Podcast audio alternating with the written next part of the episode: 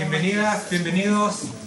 Muchas gracias por venir a esta conferencia en la que vamos a aprovechar de presentar el último número de la revista. Eh, como el plato fuerte en la conferencia de Laura, eh, vamos a presentar la revista primero.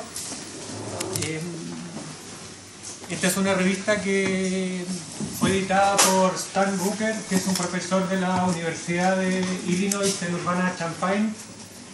Eh, él es eh, teórico del diseño, trabaja en el ámbito de la experiencia del usuario y también en temas de medicina y de participación.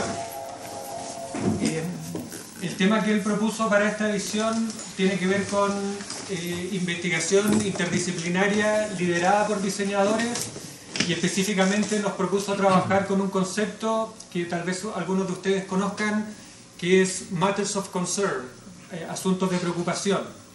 Este es un concepto que fue acuñado por Bruno Latour y que eh, básicamente problematiza el concepto de Matters of Fact eh, ya que él se daba cuenta de que eh, analizar la realidad solamente como asuntos de hecho eh, es una forma de simplificarla y de alguna manera también de empobrecerla. Entonces propone un concepto que permite investigar aspectos mucho más enriquecedores de la realidad.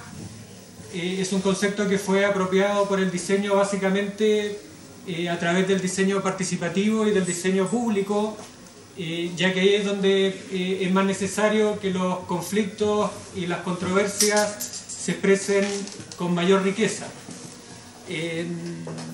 lo que propone Stan es que eh, los artículos reflexionen sobre las capacidades que tienen los diseñadores para liderar proyectos, específicamente investigaciones interdisciplinarias que aborden estos asuntos de preocupación. La revista tiene dos entrevistas, una que fue hecha a Jorge Frascara y Guillermina Noel, a Frascara seguramente lo conocen, eh, Guillermina trabaja con él, eh, ambos trabajan mucho en el área del diseño para la salud y la entrevista es bien interesante, muy interesante también para nosotros porque reflexiona harto también sobre cómo los nuevos desafíos que tienen los diseñadores eh, pueden o no eh, estar reflejados en los currículums de la enseñanza de diseño.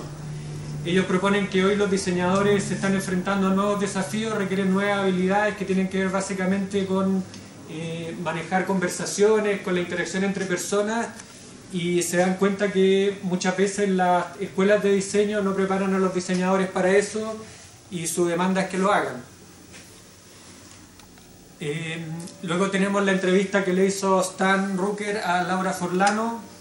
Eh, aquí básicamente ella da cuenta de los desafíos que propone integrar eh, las, las, ciencias sociales, los conceptos y los métodos de las ciencias sociales al diseño y básicamente nos invita a ser más críticos y sobre todo, y quiero hacer hincapié en esto, eh, ella hace una reflexión sobre la necesidad que tenemos los diseñadores de usar vocabulario mucho más específico.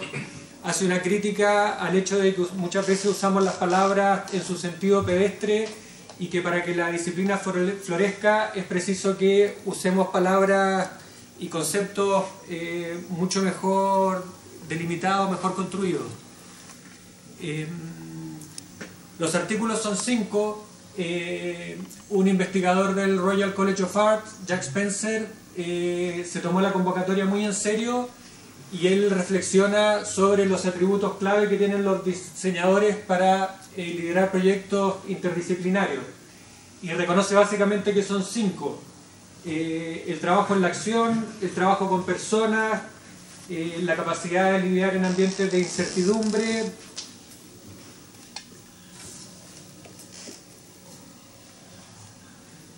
y los otros dos son que son multiespecialistas y que son interdisciplinarios por naturaleza.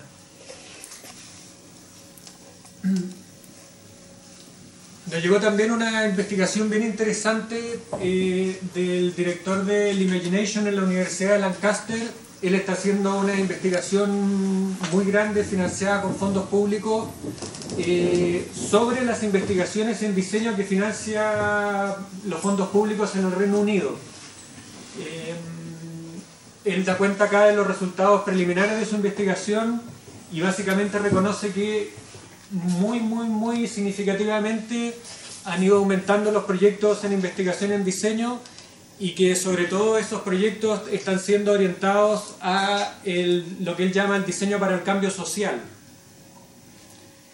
Parece ser eh, una tendencia eh, muy en alza, muy interesante y donde realmente se dan proyectos interdisciplinarios. En el artículo no solo hace un recuento cuantitativo de las investigaciones que se dan en el Reino Unido con fondos públicos, sino que además describe algunas de estas investigaciones.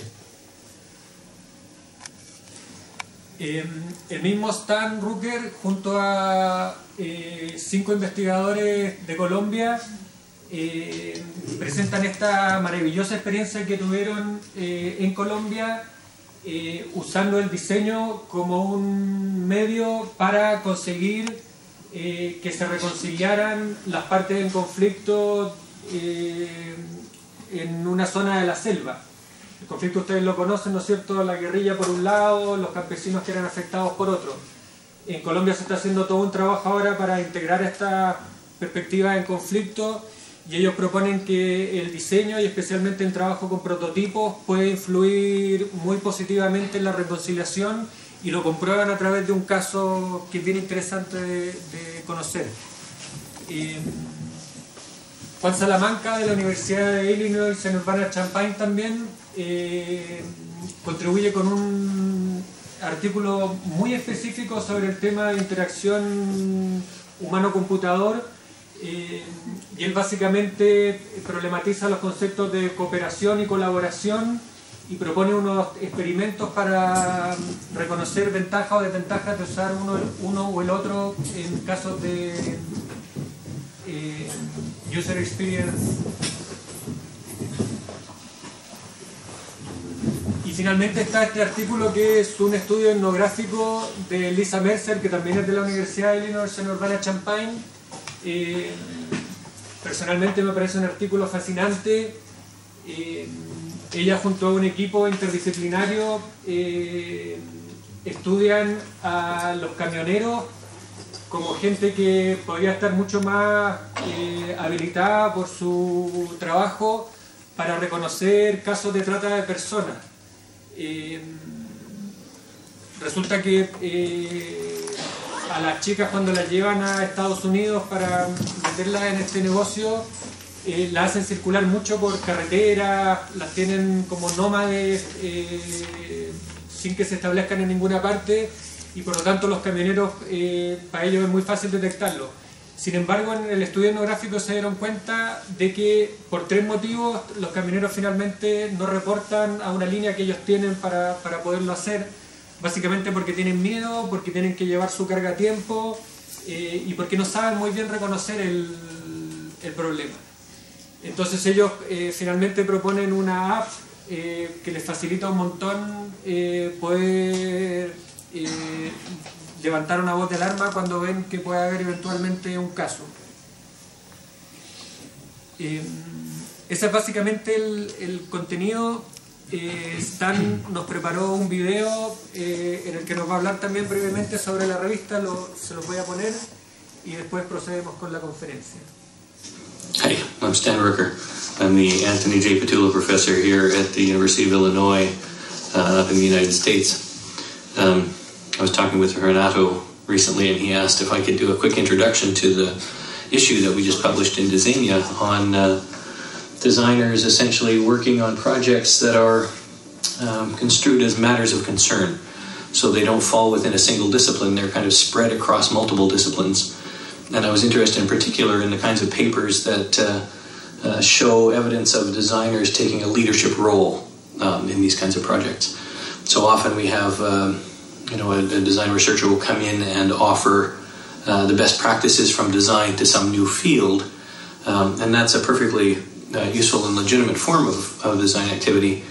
Um, but we also have these cases where uh, design is actually um, the, the driving force behind the project. So we were looking for instances of this kind of um, activity. My own uh, work here at the University of Illinois, I run a, a, group called the Design Concepts Lab. And what we're arguing is that you can um, do research through design using a very specific kind of prototyping um, where you're not doing a regular design project that produces a commodity at the end and then reflecting on that process as a, as a form of um, research analysis, but instead um, you've got some research question typically around uh, uh, concept. Uh, what is trust? What is opinion? Um, maybe some technical ones from a design perspective. What is uh, um, what can we say about things like carbon nanotubes or uh, the CRISPR technology for gene editing?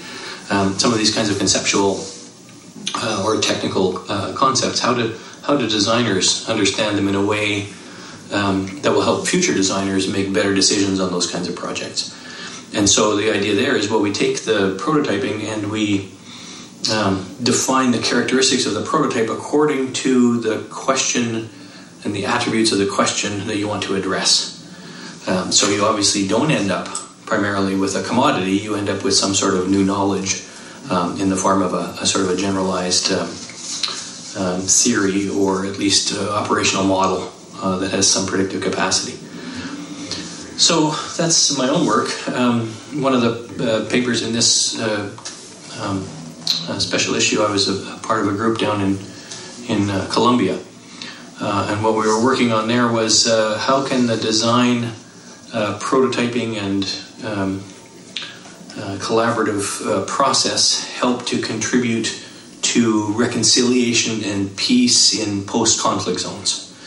Um, so that's a little bit of a tangent from this idea of, of not producing a, a commodity or service, and yet it still uh, builds on that idea of sort of thinking about what is, what is peace and what are the elements of reconciliation from the perspective um, that design has to bring. So that's the um, paper uh, led by um, Hernan uh, Milano. Uh, we've also got a very nice uh, summary of papers uh, of work that's been done in the UK uh, over the last uh, decade or more. This is the, the work that a paper by Paul Rodgers. He summarizes more than um, 17,000, I believe, 18,000 projects um, of, of a sort of a design um, for social good, design for change uh, nature. So it kind of falls with, under, within that same kind of umbrella of, of uh, not necessarily designed for industry, but designed for social good. Um, they, he points out that in 2000, 2002, around the turn of the millennium, um, the government there was funding about uh, two or three uh, design research projects per year. And in fact, now uh, in 2017, that's up to uh, more than 2,000 a year. So there's just been a massive growth of design uh, research in the UK. Uh, we have uh, Jack Spencer talking about this uh, problem in the context of um, wicked problems. He goes back to Rittel and Webber in the 70s, who had this idea in their paper, um, Dilemmas in a General Theory of Planning, that um, there's a certain category of problem that is very in, intractable because you can't kind of break it into pieces, solve the pieces, and put it back together any intervention that you run is going to um, influence the system in such a way that you've suddenly got a new problem. Um, so there's a lot more uh, emphasis on the sort of accountability of the designers and the kind of um, um efforts that they bring to bear actually having a, a positive benefit.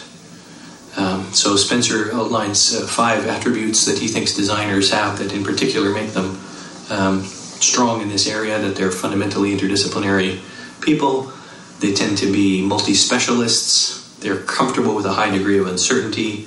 The work they do is uh, focused on action, and it's um, it's predicated on understanding people. So, by taking those characteristics together, uh, his argument is that design is sort of uniquely placed um, to be in one of these um, places of leadership. We've got another very nice paper on uh, performative artifacts uh, by Juan Salamanca. Um, he's done a lot of work on mediating artifacts or boundary objects. Um, the idea being that uh, when you've got people from different domains that need to work together, the designer can produce something that sits between them that helps them to um, uh, negotiate their understand their mutual understanding. Um, so he provides a very good example where the um, the principle is that the mediated artifact has some sort of knowledge of the circumstances, so it's an intelligent artifact in addition to being um, uh, this kind of communicative piece.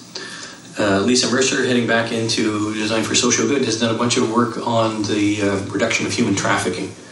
Um, huge global problem, and uh, she's uh, been working with a number of uh, people in the, the, trucking industry in particular around uh, possibilities for um, reporting in a way that is sort of safe and respectful for the for the people doing the reporting as well as for the people who are being uh, benefited in some way uh, by by hopefully uh, finding ways out of this um, this terrible situation that they find themselves in. We've got also a couple of nice uh, sets of interviews. Uh, Frascara and Noel from up in Canada. Um, they do a bunch of work in the design for health area. And they make the very interesting point that sometimes this leadership role is not throughout the project, but is in fact a kind of distributed leadership so that at different points in the process, different people have to be ready to sort of step up and take the uh, responsibility for what happens next. And they describe some examples of that. And our other interview is with um, Dr. Laura Forlano from um, Chicago, and she is uh, out of science, technology, and uh, society studies and is a designer. So she's got this kind of um, two hats that she wears. And um, in this particular interview, what she's primarily interested in is the question of uh, how we conceive of and create new technologies or new futures um, in ways where there's an imaginative component. We, we, we either guess as designers or we think as potential users, this is how things are going to play out. But in fact, it turns out our imagination and the, and the actual fact are quite different. Um, so, are there techniques or, or, ways of thinking that we can start to uh, adopt as designers that will allow us to mitigate um, some of that disconnect, you know, between the the constant uh, marketing of the next great thing and the actuality of, of what it's like. So I think we got a terrific um, issue here. A lot of papers worth uh, spending some time on, and I, I encourage you to uh, to look through and uh, choose a few of them that you want to uh, that you want to read in depth. I hope you're having a good day, and uh, bye for now.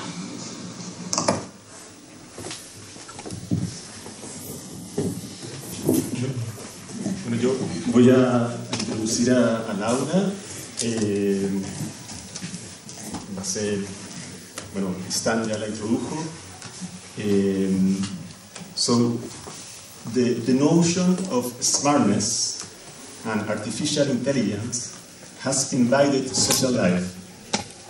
Technological and automatization solutions proliferate in different fields of society, promising frictionless and fluid social relationships and more transparent, predictable cities.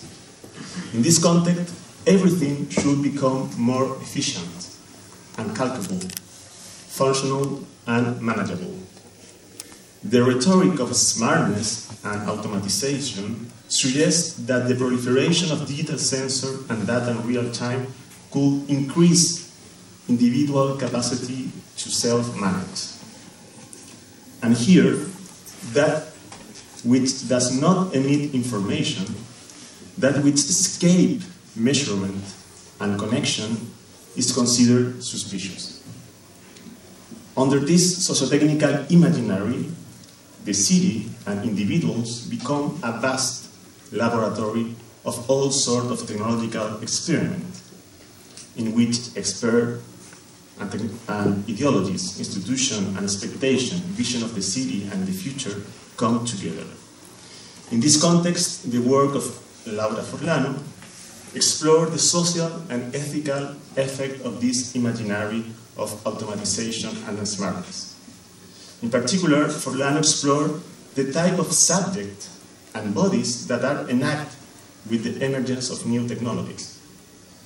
Through a post-human and feminist approach, she invites us to understand how technology are reconfiguring social and personal life. Precisely one way to escape from the narrative of frictionless and programmable life consists on precipitating the possibility of resisting, resisting universal standardization, recognizing the complexity, heterogeneity, and unthought of the social life. En nombre de la Facultad de Arquitectura, Diseño y Estudios Urbanos de la Pontificia Universidad Católica y del FONDECIP Regular Sociedad, Diseño y Tecnología, que hace posible que Laura esté aquí, quiero darle la bienvenida. Laura Forlano es directora del Critical Future Labs, profesora asociada del Instituto de Diseño de Illinois Institute of Technology de Chicago. Actualmente está realizando un Visiting Research Fellow en el Digital Life Initiative en Cornell Tech de Nueva York. Su destacada carrera como investigadora cubre diferentes ámbitos vinculados principalmente a la relación entre tecnologías emergentes, imaginarios sociotécnicos y el futuro de las ciudades. En particular, se ha abocado a comprender cómo las diferentes maneras, las diferentes maneras en que las tecnologías digitales están afectando diferentes ámbitos de la sociedad, desde la infraestructura del espacio urbano hasta las prácticas de diseño.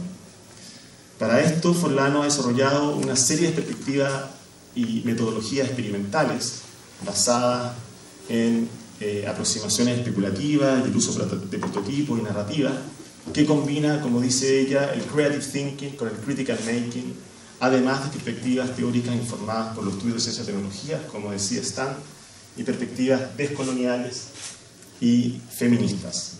Algunos de sus proyectos de investigación actuales, entre otros, son eh, Computational Fashion and Craft, Future of Work, Exploring the New Bauhaus, and Driverless City. Entonces dejo con ustedes a Laura.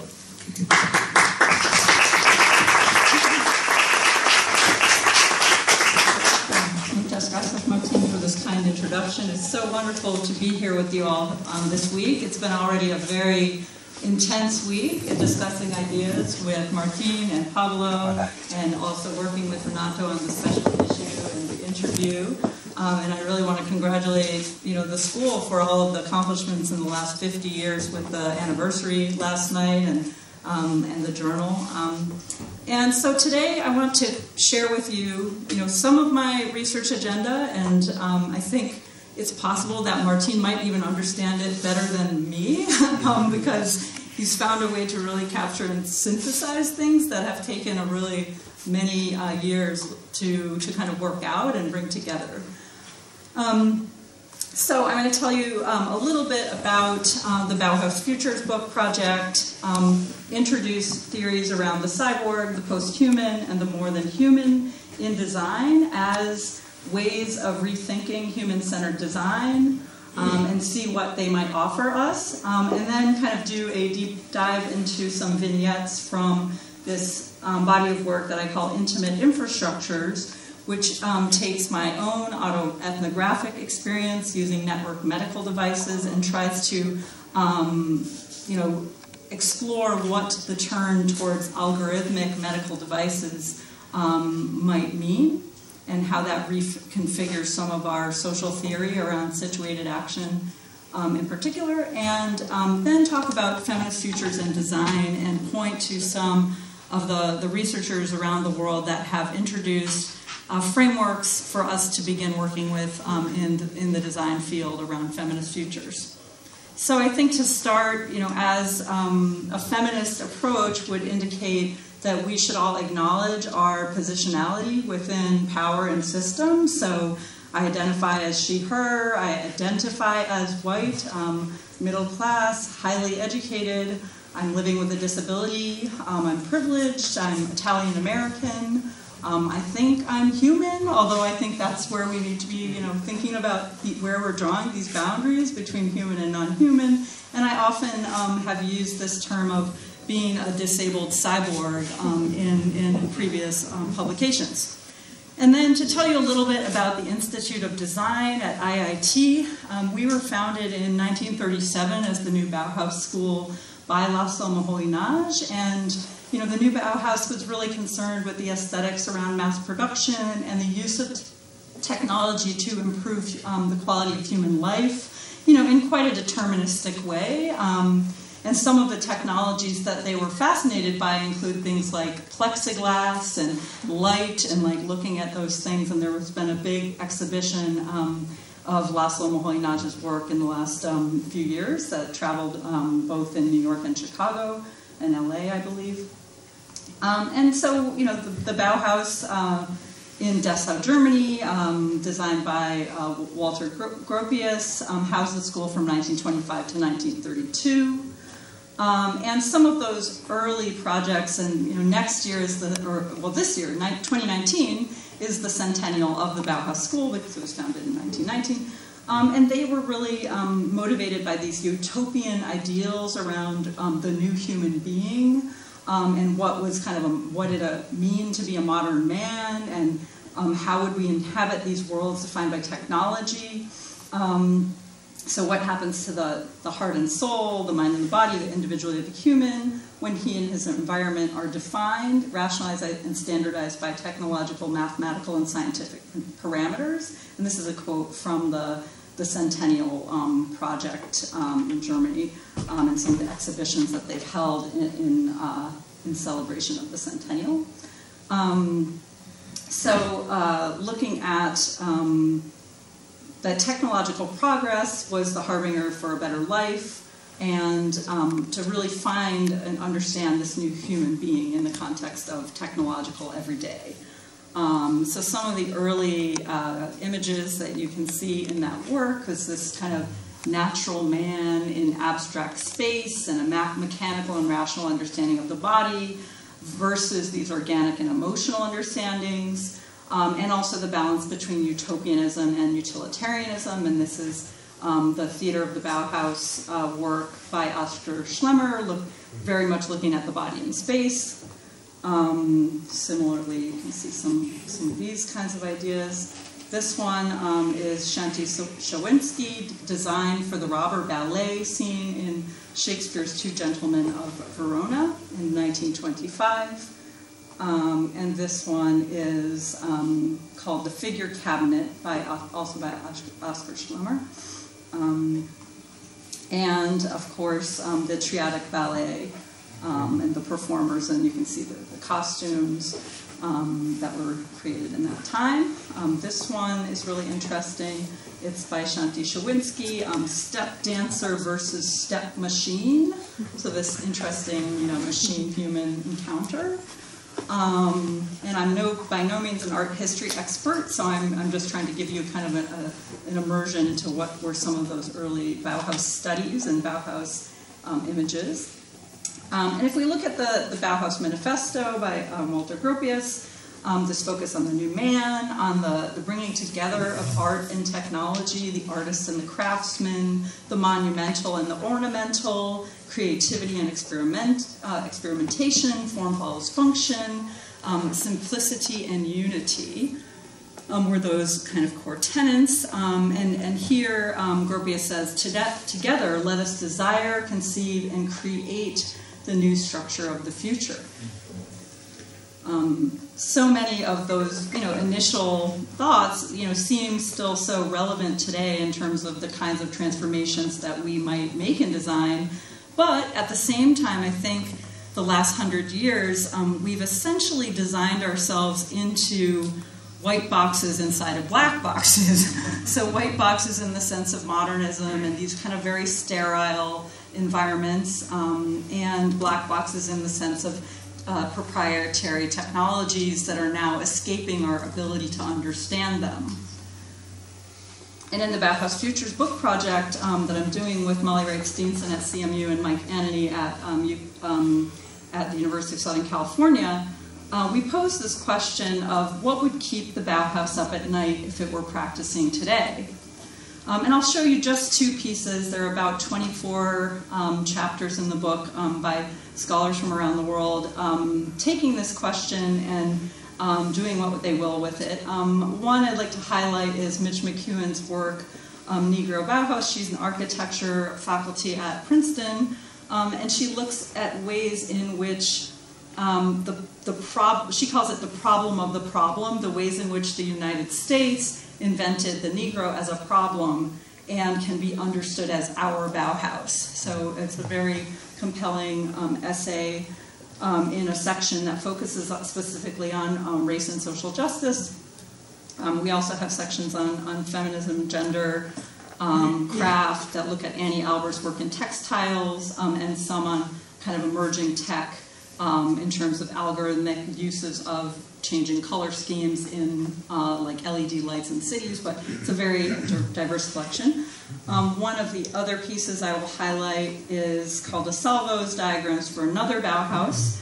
Um, and so if you know the early Bauhaus, you know, curricular diagram, which kind of maps out their training, um, this one is a set of contemporary um, imaginaries of the Bauhaus that look at a post-digital Bauhaus, a Bauhaus for the Anthropocene, and a post-capitalist Bauhaus. So he very much um, engages with theory uh, both in, in the um, critical social computing or critical human uh, computer interaction communities, also with STS, science and technology studies, um, and you know conversations around sustainability in the natural environment as well. Um, so I think that you know these are, are, really helpful ways of us synthesizing what is the, the, the new knowledge that's required for the design field. Um, so this this fusion of art and technology uh, was really important to the Bauhaus, and I, I do think that that's uh, a place in which, not in all design schools, but in the one that I work in, for example, you know, we've rushed very much towards the development of rigorous scientific methods for the field of design, human-centered design, making sure all our projects um, have a phase of, of, sort of data gathering, um, identifying user needs, creating solutions, um, and, and to some extent, um, while art schools are doing quite a, a good job of uh, allowing for some of the more speculative and experimental work or the more critical work, um, it's, it is hard to find um, places like universities and departments where they can do both well and value these things equally, right? Um, and um, to shift a little bit, so these visions of the future that are linked with techno-deterministic, um, you know, uh, images of, of, of, certain kinds of objects, like driverless cars, are, are everywhere today. Um, so this is a, an image from the Michigan City testbed uh, for driverless cars called Connecting the Future. Or even um, the Brooklyn Fashion Design Accelerator, um, which I've done some work with, uh, Make the Future Here, or uh, UI Labs, uh, a lab in Chicago that works on digital manufacturing, which is funded by the US government, the future today. Um, and hopefully by the end of this talk, you know, I'll start to introduce, you know, what, what are the ways of talking about futures and also how to, how to look at, um, you know, feminism and the scholars that are working across scholarly and design traditions to, to, to come up with methodologies that can help us think through that. Um, but most of the last 10 years, I've been really interested in how do you study people, things, and societies that don't exist yet and create alternative possible futures and what kind of design and designers will be needed. Um, so in a project um, that was launched at the DRS conference a few years ago, it was called Design Failures. It's a website, um, and I contributed this statement, design research has failed to redesign itself.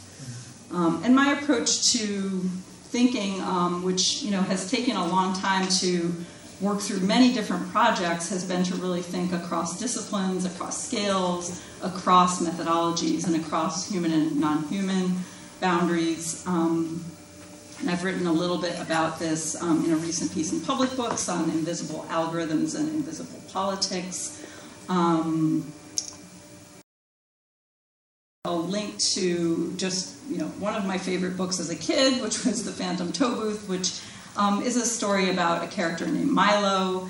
And at some point in the book, um, he's encountered this figure, um, Alec Bing, who says it's all in how you look at things. And so these theories um, and ideas about the future are obviously really important to, you know, as a filter. And, and when I work with students in my Design Futures class, um, talking about the ways in which different theories can completely reorganize the way you see the world is kind of one of the, the first things that we try to try to engage with. So I want to shift to introducing theories around the cyborg, the post-human, and the more than human. um, understanding that probably not everyone is familiar with these terms. Um, so first, um, Haraway's Cyborg Manifesto, published in 1991.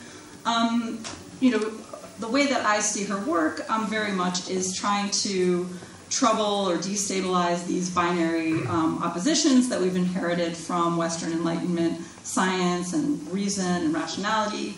Um, and so I think this is uh, a, really important starting point for some of the conversation um, that I want to introduce today. Um, and these ideas um, are I would say, um, while there are lots of people in the design field who are familiar with them, it's, it's more difficult to find ways of actually integrating them into design processes. On the other hand, um, I think designers are quite good at combining um, things that don't necessarily fit together. I mean, there are even processes for that. Um, so, really, to think about what can design do to create new vocabularies that help to, to capture some of these um, and really, um, rather than just talking about hybrids, which is often you know what we do as a placeholder and say, well, these things are hybrid or they're they're not binary, and we try to put them together in this way, or we even write them this way.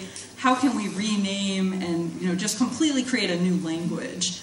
Um, there was a really nice workshop at the DRS conference in Brighton a couple of years ago by Nik Baerten and, and Virginia Tassinari, where they went around in little like kind of lab suits and they actually played this role of making neologisms just as a design exercise, and I thought that was really compelling because that is what we need to do is create an entire new language for thinking about our work.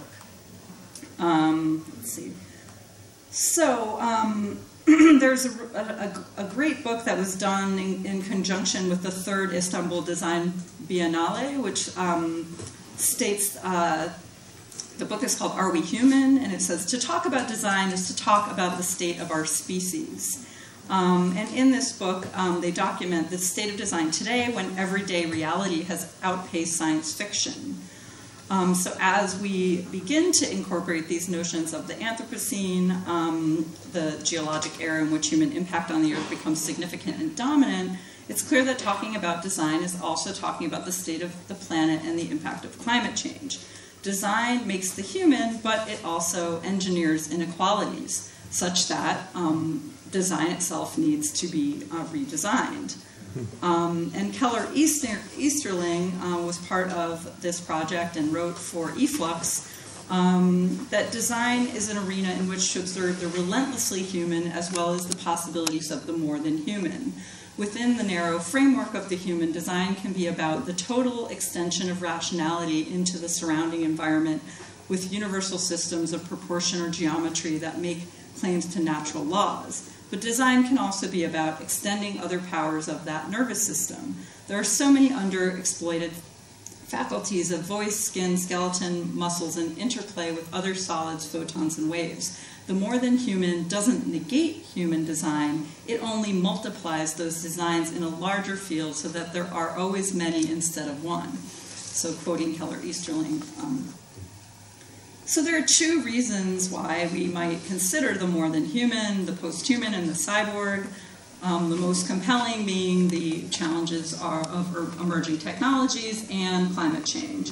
So emerging technology, um, clearly right now there's a lot of, or a rethinking uh, of things like artificial intelligence, algorithms, machine learning, which um, you know, they're not really new, as Molly Steenson writes in her book Architectural Intelligence, that these are the, these are actually um, software and computer programming that, that actually have been existing for the last several, many decades, right, since cybernetics and um, but there's a renewed interest in bias, transparency, accountability, fairness, um, and also there's a renewed uh, effort in the business world to see how these can apply to pretty much every kind of um, human problem, design problem.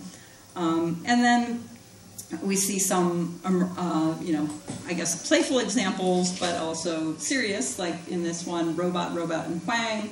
Uh, a robot is now the partner in a law firm um, to go the other uh, direction into kind of the climate change uh, imperative for this new way of thinking.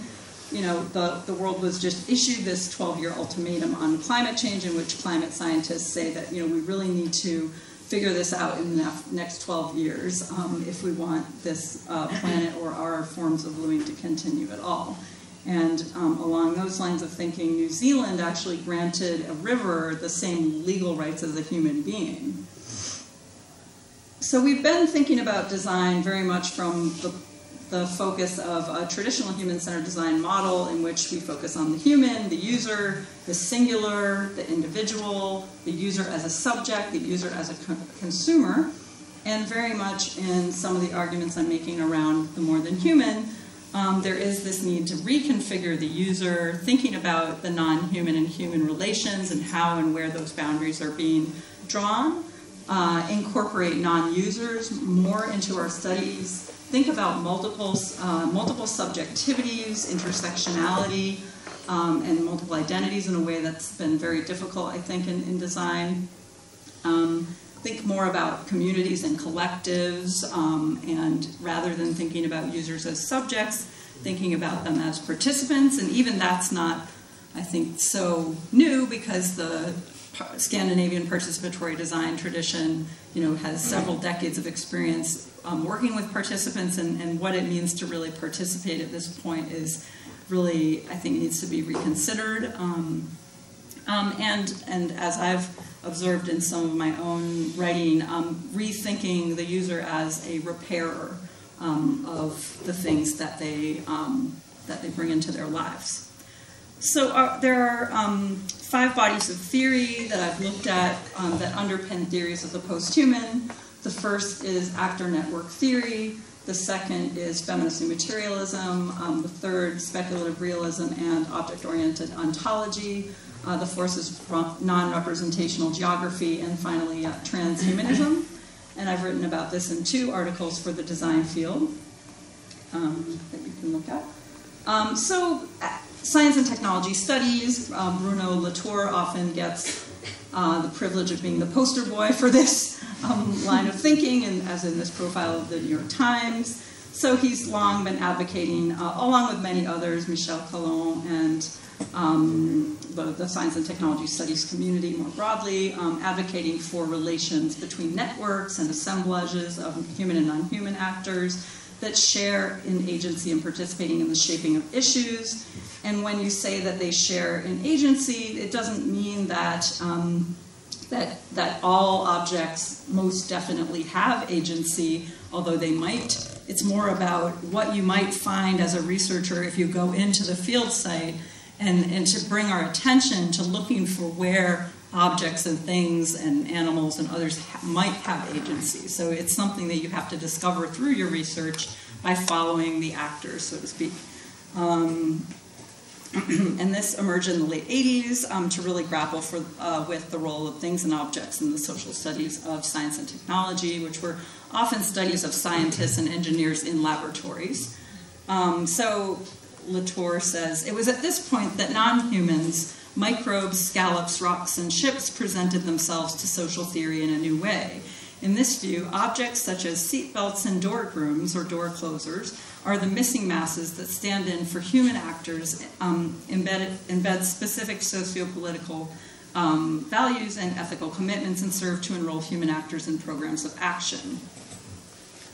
Um, so with that, I'll move on to, even though I have, you know, kind of more notes on unpacking that theory, um, I'll move on to feminist new materialism. Um, I'll say, you know, here represented by uh, Rosi Braidotti's work, but you can see that it's a very um, active body of research um, with work, for example, by Anna Tsing on the mushroom at the end of the world, and many other recent publications. Um, Braidotti talks about different variations of posthumanism from moral philosophy, STS, anti-humanism, um, and they all agree that um, science and technology have the power to reshape our understandings of the self and the relationships we have to machines and other species. Um, my work, I try to situate more closely with new feminist new materialism, in particular because I think that it takes up ethics and power and values in um, more compelling ways, um, given the topics. And it, it's also, to me, a lot more of the focus does deal with ecologies and natural environments, um, which I think is important. Um, let's see. And it's a, the form of kind of critical post-humanism that's advocated by Braidotti. Um, which is built on post structuralism, feminism, and post colonial theory. It really takes racism, sexism, colonialism, classism, and other isms more seriously as part of the history and present conditions that have been created by the Western Enlightenment, and it acknowledges the connections between humans and the environment. So she writes, this practice of relating to others requires and is enhanced by the rejection of self centered individualism. It produces a new way of combining self interest with the well being of an enlarged community based on environmental connections. Um, okay, and so that the third um, cluster of research that I would point to is object oriented ontology. Um, and this is um, most notably, you know, work by people like Graham Harman and Ian Bogost, for example. And OOO puts things at the center of being. We humans are elements, but not the sole elements of philosophical interest. OOO contends that nothing has special status, but that everything exists equally. Plumbers, cotton, bonobos, DVD players, and sandstone, for example. Um, so, and this is a quote from um, Ian Bogost. And this work, um, you know, it's in a sense, um, really the object is really the focus of study. So humans are are really not um, prevalent in in the descriptions and accounts of how things have agency in the world. Um, and I think there, there's a real problem with that from a feminist perspective. Um, and also the, the kind of work that I'm doing and I'm going to talk about in a few minutes is it's very difficult to publish um, in uh, communities that are not explicitly feminist, um, you know, having feminist commitments or feminist publications, for example. So um, it wouldn't be able to fit at all within this frame of posthumanism. Um, uh, so the next one is uh, non-representational geography, which is essentially geographers that don't study you know, maps of actual territories, but they study things like emerging technology. So Nigel Thrift's work is really um, important here. Um, and he says that um, these new kinds of sensing technologies construct the world as a surface in continuous motion, a world always almost there and thus always elastic in the way it leans into the moment, a world of infinite mobilization. So for Thrift, new phenomenologies, epistemologies, ontologies, and subjectivities are produced by the following five socio-technical developments horizontal networks, links, media, and communications that are perpetually in motion by design, the, the nature of interfaces such as touch screens, gestural interfaces, and context aware interactive objects and surfaces, um, ubiquitous computing and location tagging, constant feedback, including fingerprinting and biometrics, as well as social media and bots, and human machine cognition and the agency of things. Um, and lastly, this um, you know more extremely techno-deterministic frame of kind of transhumanism, which you can see uh, in something like a science fiction account like Transcendence. Um, this idea of uh, the singularity in which you know humans will eventually merge with machines, and that we'll have these kind of superhuman AI. Um, and uh, historian of technology W. Patrick McCray talks about uh, how transhumanism um, talks about the transitional human, a time when humans will transcend our biology through technology, including biotechnological and computational enhancement. Um, and you know the singularity there's like a membership organization in a university that's there to like advance their agenda um, and uh, whether or explicitly or acknowledged or not um, a great many existing and emerging technologies might be said to ultimately fall within this frame of a future utopia predicated on the replacement of humans by transhumanist entity. And you could even think about all of the debates over the future of work and the robots take our jobs frame as kind of something about you know this particular socio-technical imaginary. So what are we what if we were to think about design from the perspective of what a chicken wants or what an algorithm wants or how a computer sees the world. um, in Joanna Zylinska's book, Non-Human Photography. Um, so some of the key questions that I ask in, in the article are, you know, who or what are the users and for whom or what should the design be desirable? Um, how and in what ways are power, agency, and capabilities distributed across human machines and natural systems? What new knowledges, questions, stakeholders, and partnerships are needed in order to adequately design for the problem? And how are ethics, values, and responsibilities reflected and embedded through the design process? Um, there's an uh, image from the third Istanbul design biennial Are We Human? And there have been many other conferences that have taken this theme in the last two or three years within the architecture, design, and art communities. Um, but you know, before I move on, there are quite a few critiques of posthumanism, um, and these are very much um, mostly coming out of critical disability studies, critical race studies, um, gender studies, queer studies, in which you know we we um, can acknowledge that there are people that are being dehumanized every day, either historically have been or are continuing to be um, dehumanized through structural inequality in our health system, for example, or through um, lack of access to technologies like through uh, digital divide kind of arguments. Um, and so, you know, their um, work by um, Wakili and um, Hartman um, talk about the ways in which, you know, this fascination with the post-human could just be the next kind of Western uh, fetish, basically. And, and so, you know, whether or not the post-human or the more than human offers something valuable uh, we have to be very aware of these critiques and, and develop it in a way I think pretty consistent with feminist new materialism that you know in which they are deliberately trying to account for those um, for those particular critiques. So, so, um, so those are some of the, the papers that I've referred to um, in this part of the talk. And from now, I'm going to move on, um, kind of with the you could say the empirical example, um, uh, but uh, I'll, I'll, just briefly um, talk about the three uh, main theoretical ideas that have motivated my work over the last 10 years or so.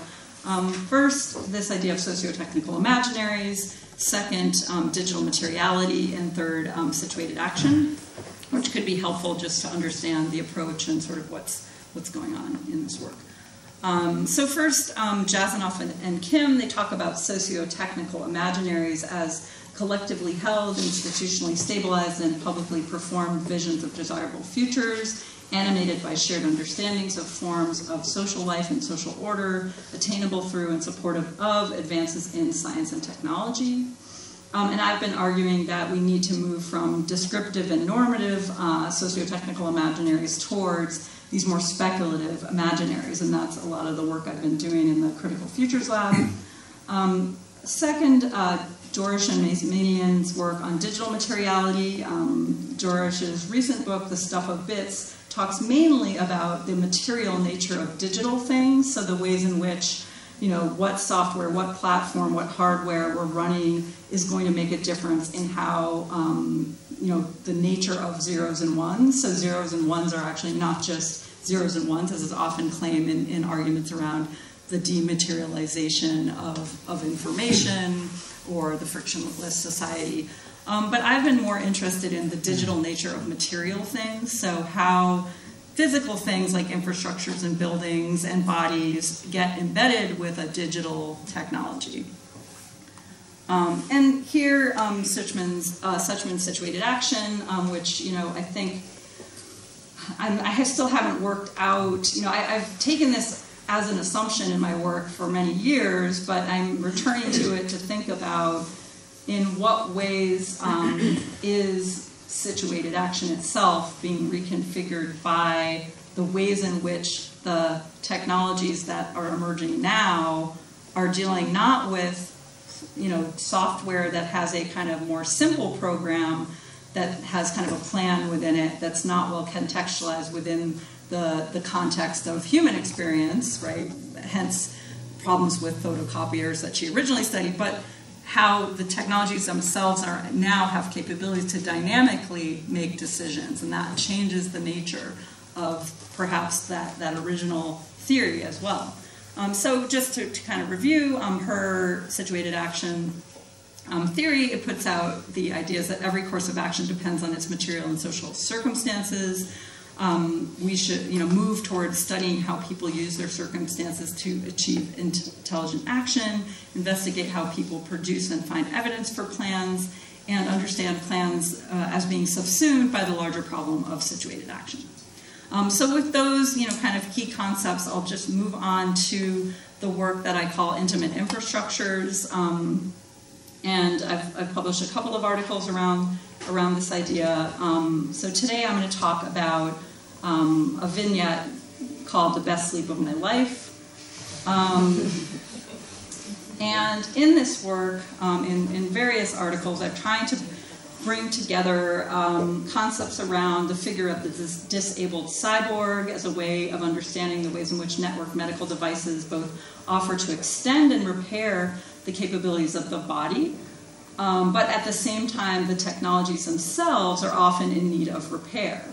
So, drawing on Jackson's broken world thinking, I develop a multiscalar theory of broken body thinking that collapses the world onto the body and expands the body into the world um, suggesting a different set of concerns, relations, contingencies, and processes. And most recently, I've engaged with Kafer's notion of crip time um, and Carey's ritual view of communications to develop the idea of data rituals, which are embodied processes required to manage and participate in everyday activities. Um, and lastly, explored the tensions between connection and disconnection around post human futures. So first, I'm going to introduce to you some of the actors um, in this vignette, um, specifically um, my insulin pump, a, and this is the previous model, um, a glucose monitor, also the previous model, and a set of other types of artifacts that are required to, to manage this disability. So test strips, needles, insulin vials, um, cannula, blood tests, doctor visits, acupuncture, glucose tablets, lancets, food scales, cables, uh, AAA batteries, and double A batteries now, actually, new devices, uh, carrying cases, measuring cups, adhesive surfaces, Xerox copies, nutrition information, sensors, receivers, transmitters, lab visits, downloads, Excel spreadsheets, conversion rates, charts, alcohol swabs, and many more uh, doctor's visits. Um, we have a series of different uh, vignettes, uh, but I'm not going to tell them all today. But one of them is on Brexit, batteries, and blood sugar. Uh, the other is on crip time and the disabled cyborg. Um, but what I wanted to focus on today um, is this emergent um, device, um, which has only been available in the States since um, May 2017 that's right. Yeah, May 2017, which which claims it's the world's first hybrid closed loop system um, made by a company named named Medtronic. And here you can see the three components: the sensor, the insulin pump itself, which also serves as a, a receiver of information, um, and a glucose meter to test um, manually test blood sugar. So that's going to help you understand the narrative. So. Um, and this was written um, last spring. So um, in late November, so this would be November 2017. So in late November, I noticed the black casing of my insulin pump was cracking, so much so that a neat circular piece of plastic had peeled neatly off the top where the insulin can- canister locked in place. The model had expired and had been receiving emails and calls from Medtronic for about six months.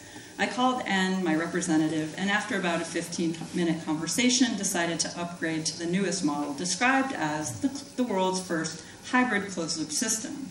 According to the company, the MiniMed 670G system that offers SmartGuard, the only technology that mimics some of the functions of a healthy pancreas by providing two new levels of automated insulin delivery. I was about to leave town for winter break and an overseas vacation, and it was unclear whether the new model would be delivered on time. And explained to me that since some of the components of the new system were being manufactured in Puerto Rico, the company was experiencing delays in shipping their sensors due to the aftermath of Hurricane Maria. I never really considered the relationship between climate change, colonialism, and the logistics of supply chains of medical device companies, so I found this pretty interesting. The pump arrived about 48 hours before I left Chicago, and five days later, a box of sensors arrived in New York, a, few hours before I left for Lisbon. This is only one of the many dilemmas of distributed living and working that continues to confound databases, customer service representatives, and large institutions. In any case, the new model required three in-person trainings. I opted to order a loaner pump through the company's travel program as a backup in case my old one broke down completely while I was away. This did not happen. I wondered how much longer I could make it do with the old pump, whether with tape or superglue could hold it intact for many more months or even years. When I turned, returned from the holiday, I was excited to set up the new pump. On a Friday night in early January, um, on the 12th to be exact, I returned home from the year's first University Faculty Council meeting and had little planned for the evening. I took out the slim white boxes designed to look identical to Apple products. Within less than an hour, I had set up the new system, input the settings, and cast aside my old pump, which sat on the kitchen counter for well over a month before I sent it back to Medtronic. About 10 days later, on a Tuesday morning, after consulting several different manuals, all of them with simultaneously too much and not enough detail, I charged and inserted the new sensor and taped it to my stomach before heading to my first training, a one hour appointment with a company rep to go over the features of the new pump. That Friday morning, my husband and I woke up earlier than usual to a loud but muffled beeping noise, which got progressively louder as I lifted the comforter. As a heavy sleeper, I'd missed the two vibrating alarms and had, that had preceded the beeping. The sensor needed to be recalibrated every two hours, but it could be paused for one hour increments. In order to calibrate the sensor, it's necessary to test your blood sugar with a glucose meter. One week later, on the following Tuesday morning, I was ready to set up auto mode. I wondered if there were times when I would need to turn it off, such as when exercising. Theoretically, you should never need to turn it off, said the company rep. While explaining the auto mode setting, we got to talking about the benefits of allowing automated systems to adjust insulin levels, adding insulin if blood sugar is too high, and suspending the delivery of insulin if blood sugar is too low. I wondered whether I might sleep through the night a bit better. The company met, rep responded. I met with a patient saying recently, describing this new system, saying that it is the best sleep of my life. That Sunday night, the day before an important day-long meeting, I woke at 2.30 a.m. to a buzzing alerting me to calibrate the sensor. I paused it and again was promptly awakened one hour later, and again an hour after that. That night, I was wakened no less than five times with various kinds of alerts of all kinds. I was groggy and delirious the following day. I made it through the day, having to excuse myself from the meeting several times in order to calibrate the pump in order to stay in auto mode. By the end of the day, I was completely exhausted and frustrated. Three of the fingers on my hand were purple and sore, each displaying a constellation of punctures after pricking them nearly 30 times to calibrate the pump, as opposed to the usual twice a day. By Wednesday, February 7th, I'd updated my Facebook status to idea for a new theory of media and technology, abuse of technology. No matter how badly it behaves one day, we wake up the following day thinking it will be better, only to have our hopes and dreams crushed by disappointment. This post prompted an exchange about Lauren Berlant's cruel optimism, describing as a relation or attachment in which something you desire is actually an obstacle to your flourishing. By Tuesday, February 13th, I'd abandoned auto mode completely. While it's easy to critique technological systems, it's much harder to live intimately with them. With automated systems, and in particular with networked medical devices, the technical and legal entanglements get in the way of more generous relations between humans and things. With my previous system, two technically incompatible but complementary devices that made for good companions in my care, I could flexibly adjust the temporal patterns according to my daily rhythms. While on the one hand, the devices had their own needs, batteries, data, networks, software, and hardware. On the other, I could ignore the alerts and alarms when they were intrusive. With automated closed loop systems, more of the agency and control is deliberately entrusted to the device and the human is cast aside. For example, you cannot ignore the calibration alert for more than one hour at a time without turning off the sensor system completely. According to the company rep, for legal and regulatory reasons related to getting the technology approved for use, you can't game the system. Humans are not trusted to do the right thing. But much of what is considered to be gaming the system from one perspective is what allows for the appropriation, flexibility, and participation in socio-technical systems to allow them to fit in with everyday experiences. So I've since learned through um, going to some of the um, outreach that Medtronic is doing that um, one, you know, large communities of patients are having these similar problems.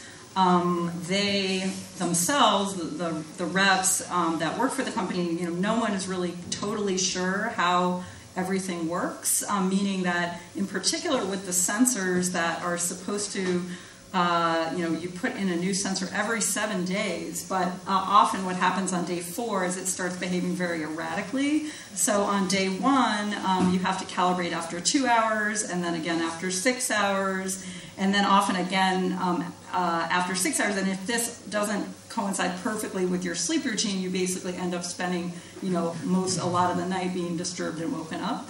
Um, so that's one. And then on day four or five, the sensor seems to start getting kind of uh, flaky and it just it just starts randomly needing to calibrate all the time in a very in a way that you know so i think i was trying to be a bit playful with the plans and situated actions saying that you know my plan perhaps is to just sleep eight hours but the sensor starts you know really kind of having these dynamic routines that you know don't fit well um, and that you know that with auto mode which again i'm not i'm actually not using but that the dynamic um, decision making capabilities that will be in the moment. Um, so both humans and machines will have those situated dynamic interactions um, that can't really be well predicted um, in advance.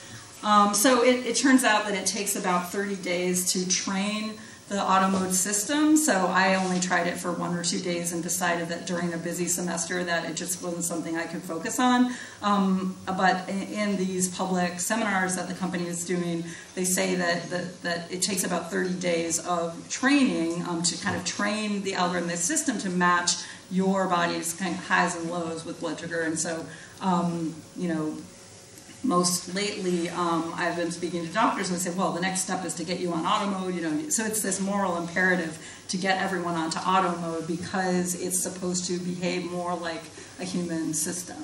Um, so um, with that, I want to just close um, in talking about a few examples from feminist futures and feminist design um, work. And I think you can say that in the social sciences, we're currently experiencing what might be called an inventive turn. So there are lots of different scholars and designers and artists and um, in many fields experimenting with what it might mean to use design as a form of inquiry or work through arts. So including you know, critical technological practice from Phil Agre or critical making from Matt Ratto, um, material speculation from Ron, Wakkary, uh, conceptual matter, uh, from Jentery Sayers, um, these ideas of post-critical, research creation is more of a Canadian terminology, um, such as um, Kim, uh, Kim Crenshaw, um, and speculative fabulation, I think, you know, very much embedded with Donna Haraway's work,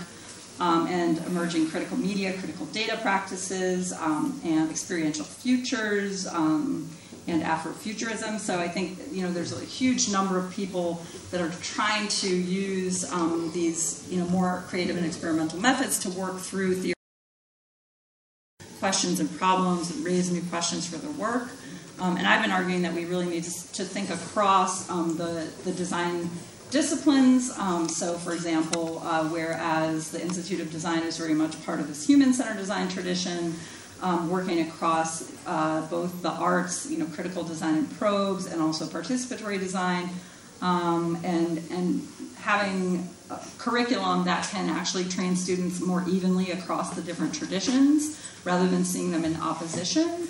Um, but you know, something like Dunne and Raby's work at, at the Royal College of Art, of course, has been uh, very important for the speculative design community. Um, and uh, Mike Michael's work in STS talking about designerly modes of, of problem making um, and, and trying to explain to the social sciences what it is that designers do that's useful.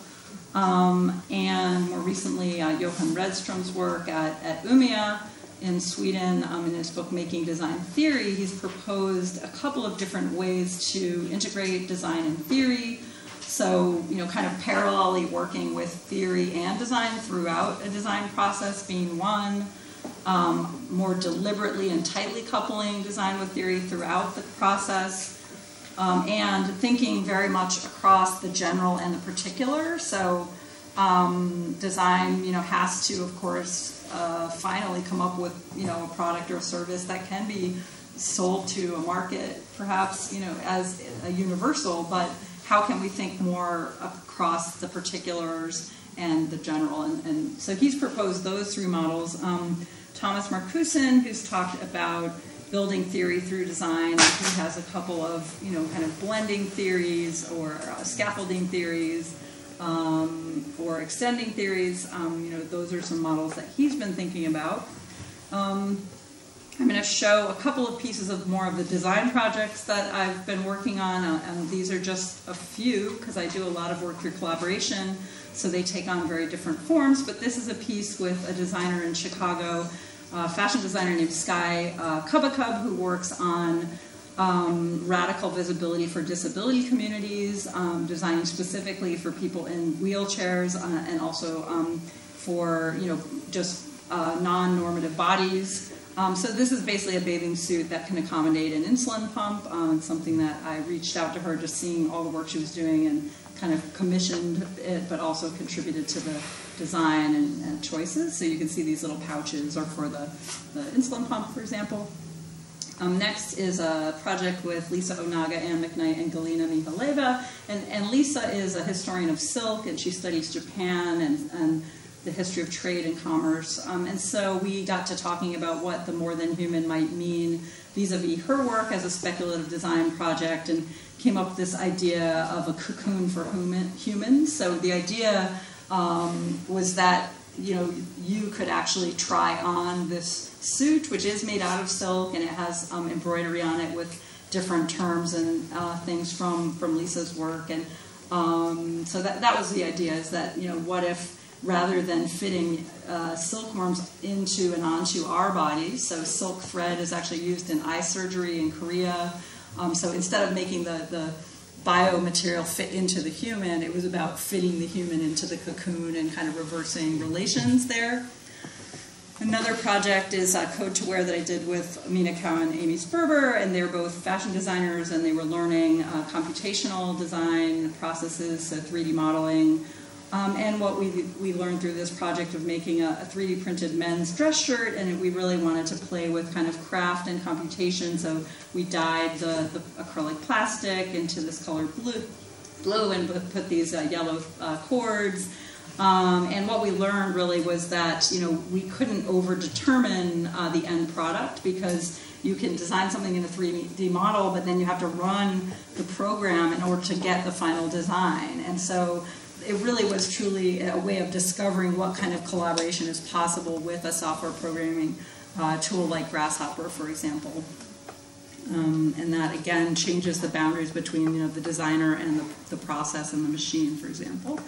Um, and then uh, this work with the Brooklyn Fashion Design Accelerator um, was focused on textiles. It's called Textiles, and it's about making smart textiles, which are a combination of digital knitting and um, you know sort of electronic uh, circuitry um, to make different kinds of ways of, of, swiping and pushing buttons that would actually be part of a fabric interface. And so I studied that project um, one summer for about 10 weeks, and uh, we're still really analyzing the data, but we have uh, data about integrated design teams and all the different capabilities that are needed to even make a single swatch. And their goal was to make uh, like they made over 25 swatches that showed different ways to hmm. activate electronics through fabric. So like a zipper switch, um, different ones. Uh, um, so I'm just going to close showing you some of the models that are emerging within the, the design field um, and sort of at this critical intersection with social theory and design practice. Um, and I wanted to show this image of Frida Kahlo from her show making herself up because I really recognized, you know, when I saw that show, I really recognized her as a, a feminist designer. And when we design, you know, we're not really designing images, things, or processes. We're designing people. And we don't often say that enough, that we're actually designing like new lifestyles, new forms of new, new kinds of humans, right? Um, and we often see this unfold um, in my Designing Futures class at the Critical Futures Lab when uh, we can make a speculative intervention uh, through an object, and then we have a conversation about the object, and that the, the conversation is, and the questions that we ask and the ethics that are brought forth is what unfolds um, when we have that object, you know, to have the discourse around. We can then understand how the world might unfold around that kind of object. Um, so the first example I'll give is, is Daniela Rosner's work on critical fabulations, and she is exploring um, you know, the ways in which we can rethink um, some of the, the, you know, HCI traditions, but through this idea, ideas around alliances and um, re- recuperation and interferences and extensions. So these are actually not posed as binaries. Um, and of course, you know, on the left side is the traditional human-centered approach, but but I think it is important to say it's not about moving from this to this, but about thinking then across those types of categories, right? Um, the second one I'll show is um, the Design Justice Network and the work that Sasha Costanza-Chock is doing in particular. They have created a set of principles and guidelines um, for design justice, so it's specifically about thinking about dismantling structures that exploit um, human experience through systems of um, domination and creating new kind of guidelines and principles for design processes, um, such as just really thinking a lot more, you know, listening a lot more, and, and uh, truly creating participatory structures. You know, nothing about us without us, like some of the, the claims from disability community, and really integrating that into a design process. And she is working on a book um, with that title, Design Justice. Um, so I think this will get unpacked a lot more. Um, and lastly, Bardzell and Bardzell's feminist HCI, um, which states this there, there, needs to be a simultaneously commitment to scientific and moral object, uh, objectivities, a clear connection to feminist theory, a commitment to, to really what are the assumptions in our methodologies, and like to know the histories and lineages and um, precedents within those methodologies before we use them. Uh, cultivating empath- empathic relationships with research participants, um, really, you know, sort of being, uh, stating, you know, who you are uh, as a researcher and trying to adjust, adjust the, the balance of power when you're conducting research, um, co-constructing the research activities and goals, um, and exploring uh, diverse and mixed methods um, and reflexivity throughout the process. So that's um, that that article was published, I think, about five or seven years ago. So so I think that there are a lot of um, scholars that are working on feminist design and feminist HCI, and um, that that there's a lot of work to draw on, but there's a huge amount of opportunity as well to figure out what it might mean, you know, at a design school in Chile, and all the different strands of feminism, of course, and all the different strands of critical theory.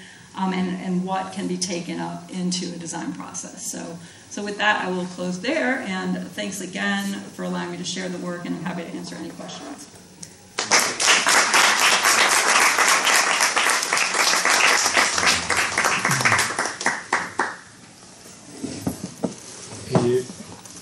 Creo que hay muchas preguntas y, que no sea una limitante en inglés. O sea, si alguien quiere hacer una pregunta, que la haga en español y, se la traducimos a, Laura. Y Laura, algo. Entonces, si alguien quiere comentar algo. Eh, eh, what is uh, Afrofuturism? Uh huh. Yeah, yeah. Interesting. I, oh, I think I deleted my Black Panther slide. I had a Black Panther slide, but um, well, uh, there's actually in Chicago. There's a really rich community working on Afrofuturism.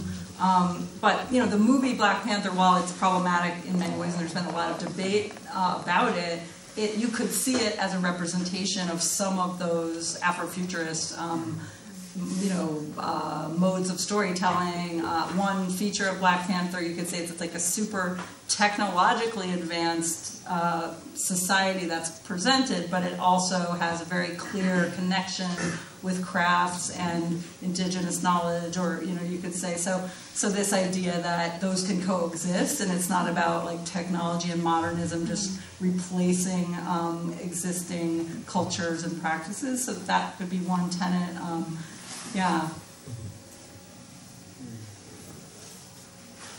Okay. Um, uh, to put it. Uh, so I was listening to your presentation. Um, there's a, a, certain moment when you stated that uh, one reason you actually switch or kind of chose between STS and posthumanist, more like feminist kind of tradition, right? Mm. Has to do with how they critically engage with uh, what they're doing. Like mm-hmm. it was mostly yeah. about the ethics, you yeah. know, and, and values and the moral judgments attached to a, a certain logic of doing, right? Yeah.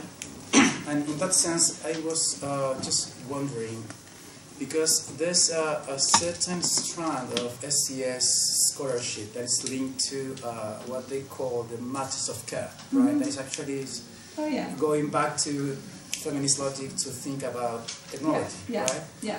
And I, I just I, I, was just thinking about that because of the example you gave out the, the insulin pump, right? Mm-hmm. And, and, this relation between us and technology, and how do we care for technology that yeah. cares for us at the same time? Yeah. And I was just wondering why why like what what about that kind of approaches that you feel are not mm. sufficient to cover the kind of inquiry. Yeah, well, I would say the main distinction is that STS is a huge field, and within STS, I would say some uh, feminist and materialists are also participating in STS, whereas others might be more in the humanities um, mm-hmm. area, so they may not come to like the STS kinds of conferences, which tend to be dominated more by empirical social scientists like anthropologists. I would say the main distinction is like actor network theory, specifically within STS. Mm-hmm. Not everyone is using actor network theory, and I do think that there are parts of STS that are very apolitical in how they present the work, and you know that they're still very much performing this objective type of science. Like I went through the study so I think that the, the what I'm more sympathetic uh, to is the feminist new materialists because um, they take up a very political version, maybe not all, but they state that they have a more political version which looks at and considers things like racism. So, for example, in Donna Haraway's um, book, uh, one of, in one of her books, she talks about it's the one with the crazy title like Second Millennium and OncoMouse and stuff. yeah.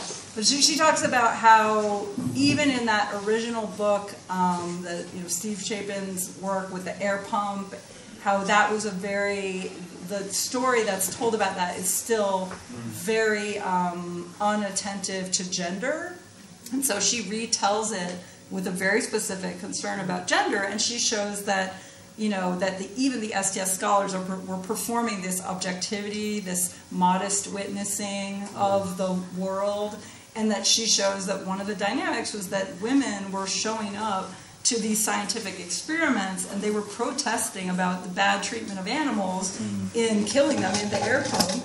And that, that wasn't really ever really acknowledged as a significant part of that story the gender dynamic. So i think that you know the feminist new materialists would be more likely to, to focus on those dynamics within an account of science and technology studies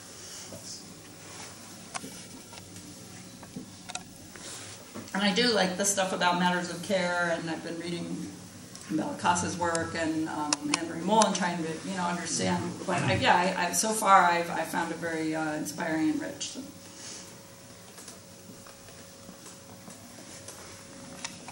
with this like future fusion of human and technology that you talk about, do you think all of this future changes will enhance or oppress like human nature? For example, empathy. What happens there? Mm. Well, I think one thing I'm trying to do is to make us more aware that breakdown and like that breakdown is, is it's a part of technological systems. So like redefining technology not on the promises of the optimistic possibilities, but understand that breakdown, just like to err is human, like we acknowledge that error is part of the human, that error is actually natural also to the technology, but we don't often understand that in the socio-technical imaginaries around things like smart cities. We rarely acknowledge that. But then again, critical scholars are always sort of laughing off the claims of the you know techno-utopian claims as like oh ha ha ha that will never happen but i think that's also a problem right so the critical is also a problem because it's kind of a just a sort of snobby dismission, and it doesn't really help us answer the nuances um, of what is happening when you do have situations like myself where you are actually trying to use an algorithmic system to like get through your everyday like if I just said, well, that's a stupid device. Why would I ever do that? Hmm. You know, it's, that's not the same as being, you know, having to learn to work with it. So I don't. I mean, I don't have a question, an answer to like the big, big question about like what what will happen. It's more about what kind of attitudes and literacies and knowledge do we cultivate. And one would be that technology can be defined by its breakdown as you know that that could be knowledge that everyone um, there's a funny thing that happens with scholars of technology studies often where we study technology so deeply, but we say our site is like looking at, you know, uh, yeah, transportation infrastructures or something like that. But then we often will make judgments in our everyday life, just make these like casual uh, assumptions about like our mobile phone or something else. So it's not, you know, I think that the better ideal would be to have like a broader more nuanced literacy about all these things um, rather than having like that expert novice kind of um, you know binary. Mm. Right.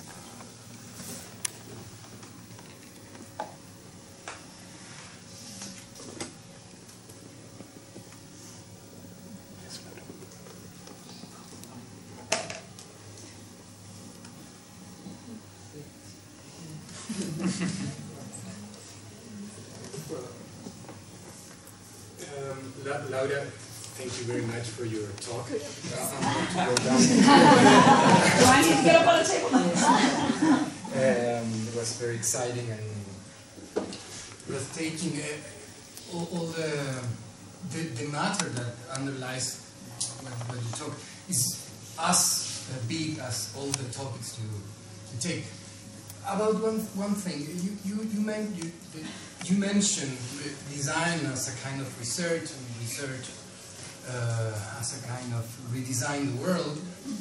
Uh, but maybe you can mention some cases where the design or the designing experience itself creates some knowledge. Most of the time, there's somebody that goes, maybe the same designer yeah. or a partner that goes to the de designer thing or the, the user behavior or whatever, yeah. Yeah. and reflects about. Mm -hmm. But in, there's some moments, especially in prototyping, where the, the, the, the, the experience, the prototyping experience, is a, a yeah. transformative experience too. I don't know if you have some.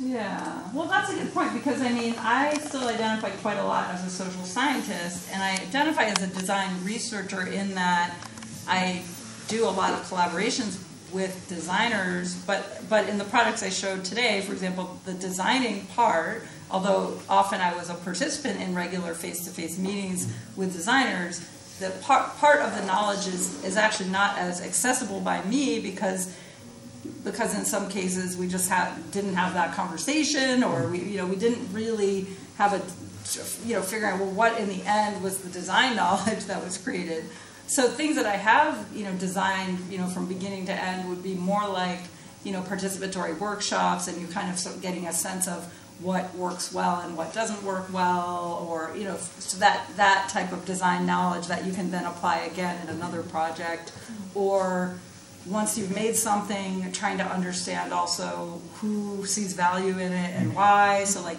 who responds to your project and who wants to take up those models or ideas or what kinds of questions are you able to ask at the end of the project that you couldn't ask at the beginning and i think you know, the funny thing was like, for example, when we showed the biomaterial matters, the garment, it was actually, you know, Lisa and I kind of came up with the idea, but we had a team of fashion designers that implemented it and created it, along with a, a pretty well-known fashion designer, um, Galina Mihaleva. And so, what was strange about it is one that the prototype actually didn't actually do what we wanted. It only fit the one very tiny designer who worked on the project, so it was very tiny, so I couldn't try it on. And the whole purpose was like to have a human fit in the cocoon, but then no one could try it on, so we don't know what would happen.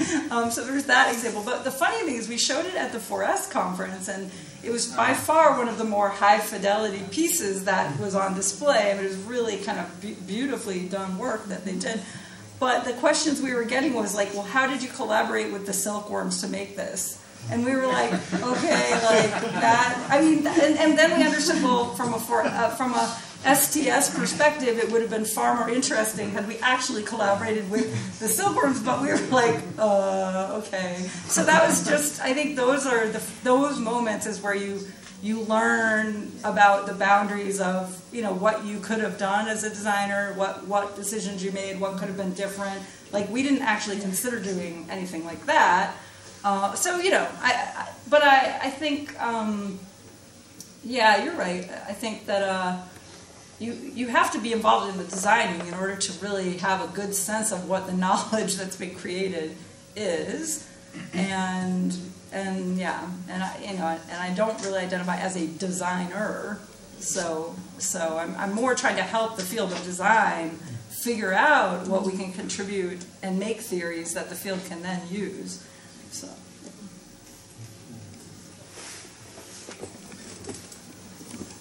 Uh, Laura, thank you for this really great, um, provocative, inspiring um, presentation as well. Um, and I appreciate the way in which you just laid out through posthumanism to um, triple O to um, transhumanism and all. Like, um, I actually want to, I hadn't read the work that you tracking each of these and would like to actually see this myself. So um, I actually have two somewhat related questions. Um,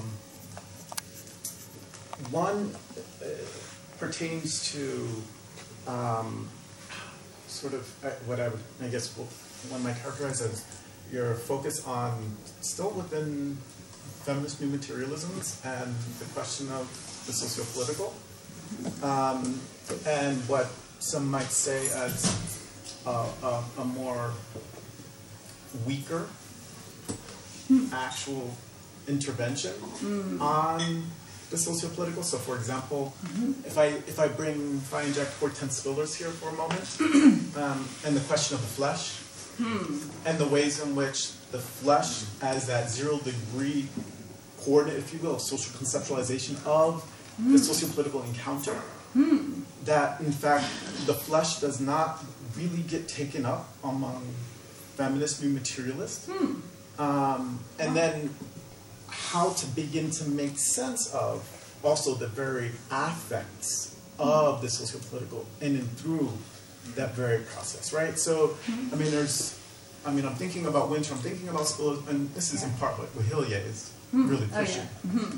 yeah. Uh, and then uh, and I'll also throw in Jasbir Puar as well. Yeah. Um, but then the other question, and so yeah, I guess the question here is really, how, how are you thinking about that sort of, what, we might characterize as the limitation of feminist Yeah. materialism in, in, Right. in its account of the socio-political. Yeah. But the, the second one, I, I, I was quite curious about your um, focus on positioning, actually. And understandably, it's a feminist um, praxis, right? And in fact, of situating oneself within within the work. Um, but I'm wondering about okay, so there's also been this movement um, and pushback of, um, on practices of positioning and reflexivity because of the ways in which it treats almost the process as static and not accounting for the process, movement, and flow right? Or even the in, the tr- the actual injecting of one in the phenomena of inquiry itself, as though. So part of the critique that Barad makes about reflexivity is that it's a kind of a, as she puts it, a mirroring of a mirror. It's a, it's a, it's, Yeah. it's, it's a homology of sameness, uh, logics of sameness. Um, and and it's, there's even she even would, is arguing that there's this um, idea that's held within reflexivity as though even in the positioning and in critical interrogation of one's own ideas and lenses and assumptions that they're bringing to the process of inquiry, that there is, is some kind of aspiration still of objectivity. Um, Interesting. Right. And so, I mean, I mean, even going with Massumi here, part of what Massumi would say is, you know, positioning is merely a cultural freezing of mm. a world that's constantly in process. So the minute we position, things have already shifted. Interesting. And, it, and in fact, that doesn't necessarily fully account for change. That is, in fact, a process. Yeah. So, part, so part of my second question has to do with uh, just this curiosity of Yeah. positioning and, and, and a focus on being and contrast to becoming. Interesting. Okay. Yeah, so I should say, you know, very much I would say that because I'm more trained in the social sciences, there are just huge bodies of literature that I was not aware of. Um, and so definitely the more cultural studies and humanities oriented literatures are, I just have, basically don't know and have only been able to dip into them a bit through things like um, you know Kafer's notion of crip time and, and some of the disability studies. And I mean, I hadn't even heard of Donna Haraway until like three years after I graduated from my PhD. So that shows you how how people are trained in elite universities in the sociological and you know kind of communication field. Um, but it just it's only recently been that I could find ideas that I actually wanted to really engage with, and I do think that there's that this weird tradition of super apolitical kind of STS work that that I never could figure out how to fit into it because it wasn't comfortable for me, and I didn't do that kind of project. And um, you know, I've done many conventional projects where I've done you know 60 interviews with designers about how they do this and that, and I've done all the conventional types of projects. Um, and I've, you know, published, you know, some of that, but it's only in the more, like in the last five years or so where I've seen places for my work to go, and I, I, I, I would say that I only began this recent research on, uh, obviously I didn't choose this project, it just became that I had been studying wireless technologies and sensors and all these things, and I just became, I did become myself into the project, and was like, well, I'd be stupid not to also be paying attention. So I think with respect to politics, you know, the politics part of the question is that there are a lot of politics that I actually haven't documented because what I'm what I've been doing is mostly through writing vignettes, and I started it just uh, because actually the because I wanted because it was a more humorous humorous encounter with the work. It sounds kind of dark, like oh geez, it's about like disability and diseases and you know, but but actually some of the first things that were happening to me that I said, okay, I have to write about this is that I was getting stuck on the kitchen counter while I was trying to make coffee. And so I'd be like all literally tangled up with the counter. Hmm. And, and I was like, okay, this is hilarious. I need to write about this. And I tried to get the work into these OOO kind of journals and things, and they were just like, well, you know, if you could write it as a history of the insulin pump, that would be fine, but we don't want to know about you. So it was obvious that like it wasn't going to fit there. And then somehow the feminist journals became more supportive, and in particular Catalyst. And and what they did that was really helpful for me was that you know in the introduction to the special issue and during the process of writing, they actually helped really scaffold our work in some of the more uh, feminist, you know, political conversations, um, like talking about knowledge with a small k or knowledge as a big K as one, um, and also writing for the feminist journal um, ADA um, with Brittany Cooper was one of the, the editors. Also, you know, really challenged my the limits of any of the disciplinary training, and so just trying to become aware of those those particular concerns. Um, but you know, there, there's a lot to talk about just the proprietary nature of the technology or the power these institutions have, or the fact that only certain kinds of people can get these technologies. Um, and also, there's work on DIY and hacking communities that are making their own um, automated pancreas systems, which I see, you know, studying that kind of thing as a much more radical kind of intervention because they go to the doctor, and this is work by Samantha Gottlieb um, and John, and I don't don't off the top of my remember his name, but they you know they talk about people who go to the doctor and how having adopted a DIY you know hacked device itself is such a an assault to the conventional doctor-patient relations because the doctor cannot tell you that you should be using that. So mm-hmm. certain things are not okay to say. Mm-hmm. So tho- that, those kind of politics also, you know, and I, I always pay more attention to see like these day-to-day kind of mundane, you know, lived experience. Um, so that's on the more on the politics side, I guess, and then on the positioning part, I guess, you know, today was the only day, the first time I'd ever sort of stated my positionality at the beginning of a talk, and I just thought that because the end was all about feminist design, that that would be a logical thing to do, and how, especially being here, you know, in another, um, you know, country, and, and dealing, you know, uh, speaking with audiences that, you know, uh, so we're clearly coming from different um, backgrounds, and so just to state more clearly, because you, I can't really read the situation here and vice versa in the same kind of way, and so I thought that, yeah, so that's, um, but I, I, and I have written about becoming with, but becoming with technological systems quite a bit, and, and in other work try to use different vignettes to talk about those things, and, and so like when I come to the realization, like I don't know if I'm taking care of it or it's taking care of me, that is that kind of post-humanist subjectivity that you could say is a is a nuanced hybrid type of you know it is the more than human in something more specific than a broad frame. Hmm. So but those are awesome questions, and I really want to read a lot of those literatures that you are clearly well well much better versed in than I. So thank you so Oh much. absolutely. Thank you. Thank you again.